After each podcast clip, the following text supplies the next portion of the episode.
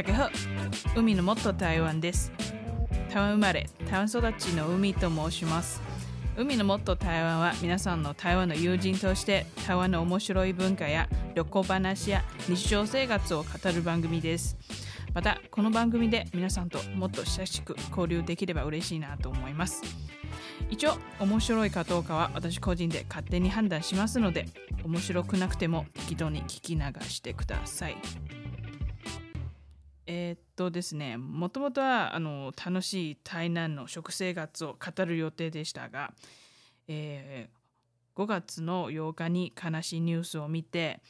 やはり面白い話より、まあ、台湾の交通事情について皆さんにも知ってほしいなと思います。そうですね台湾は完璧な国ではありません。多様性をたくさん持っていることとともに見にくいところもいろいろあります。私ですねあの高尾というあの台南よりちょっと南の都市で生まれました、えー、大学に入るまではだいたい高尾で暮らしていました。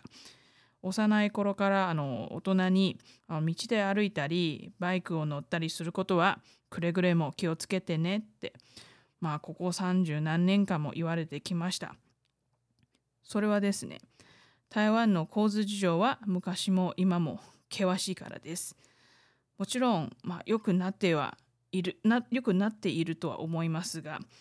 それでもまあ優しいまあ何て言うか歩く人に対してそれでも人に対して優しいとは言い難い状況なんです。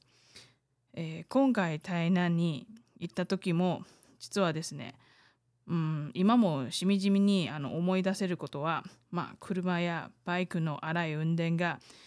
とっても恐ろしいことを体現してきました。えー、美味しいものを食べたいので、まあ、市場で歩いたら、まあ、横からすっとあのなんていうか急にバイクが私の目の前にあの回転してきてそれともウインカーをつけずに急に私の方に寄ってくるとかまあギュウギュウしてる、まあ、中にバイクが猛スピードを出してるとか本当に今回の旅だけで何回もびっくりされてて実はですねあの怒りを覚えてました。それが日常ということなんですけど本当にそれでいいのかなと正直あのすごく考えています。年間3000人ぐらいであの3000人もあの交通事故で亡くなられたということはあの3000の家族が壊されたことなんですよね。それは飲酒運転も荒い運転も後で後悔しても何にもなりません。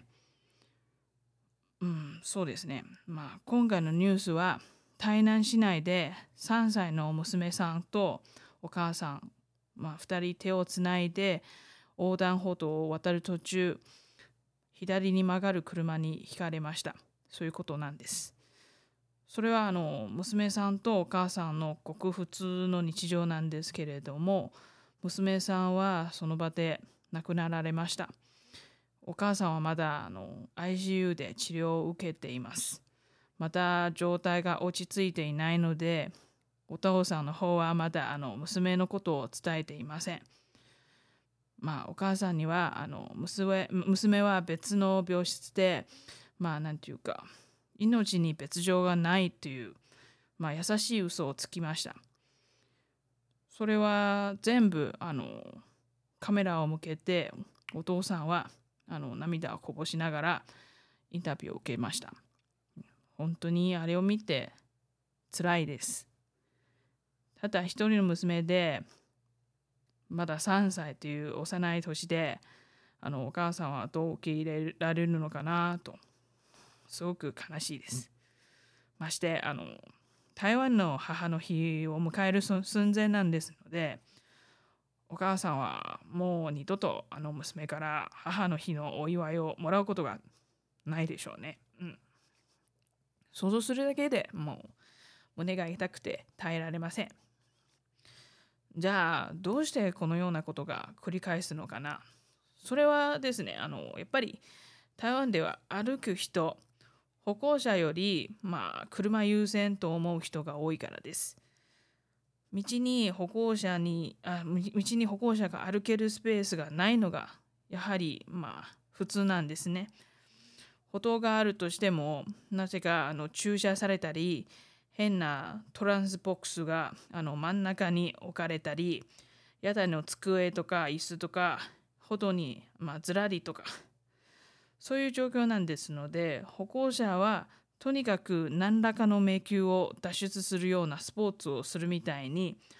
その歩道をちょこっと歩いたり歩道歩道からあのなていうか車がいたり来たりする道に曲がったりしざるを、ね、得ないことが、まあ、台湾の歩行者の現実なんですね。それであの歩く人歩く人がだんだん減りまして、まあ、割とバイクが便利で安全なのでバイクが台湾人の足になっているわけなんです。私にはあの日本の友達に大体何分ぐらいはあの歩ける距離だと思っているのかなっていうことを聞いたことあります。えー、日本の友達はですね、だいたい30分ぐらいと答える人が一番多いです。また、あのその質問を台湾人に聞いたら、だいたい5分か10分ぐらいという答えに答えになります。とにかく歩きにくい。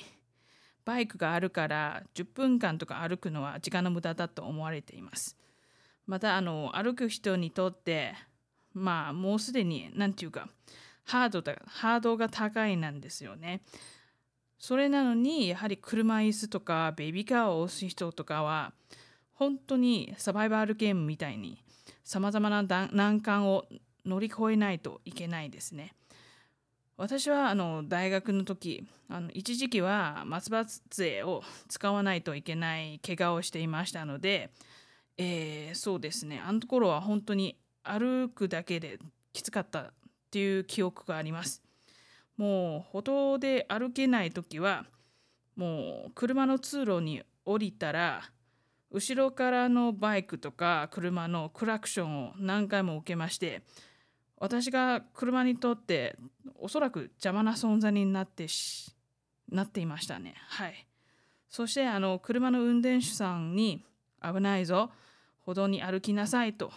言われていたこともありますけど、それはあの歩道が歩けない、通れないからこそ車の通路に降りてきたからっていう私の本音なんですね。それからあの台北市から始めてあの道にあの緑の緑色の歩行者専用道路が作り始めましてそれであの台北市内の交通事故が減りましたしかしあの台北市内だけではなくて全ての台湾人が歩行者優先という概念を完璧に頭に叩き込まないとやっぱり事故になります台湾はこれから本格的に、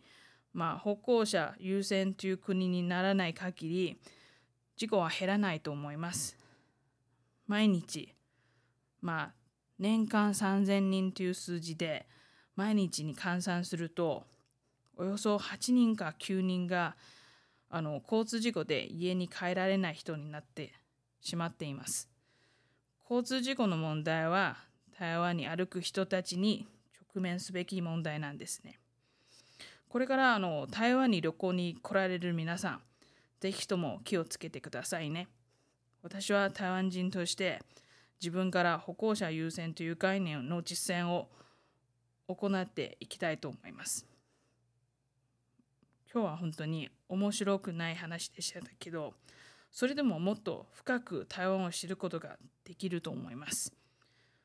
もっといい台湾を一人一人の意識で作っていきたいと思います。ここまで聞いてくださってあの誠にありがとうございます。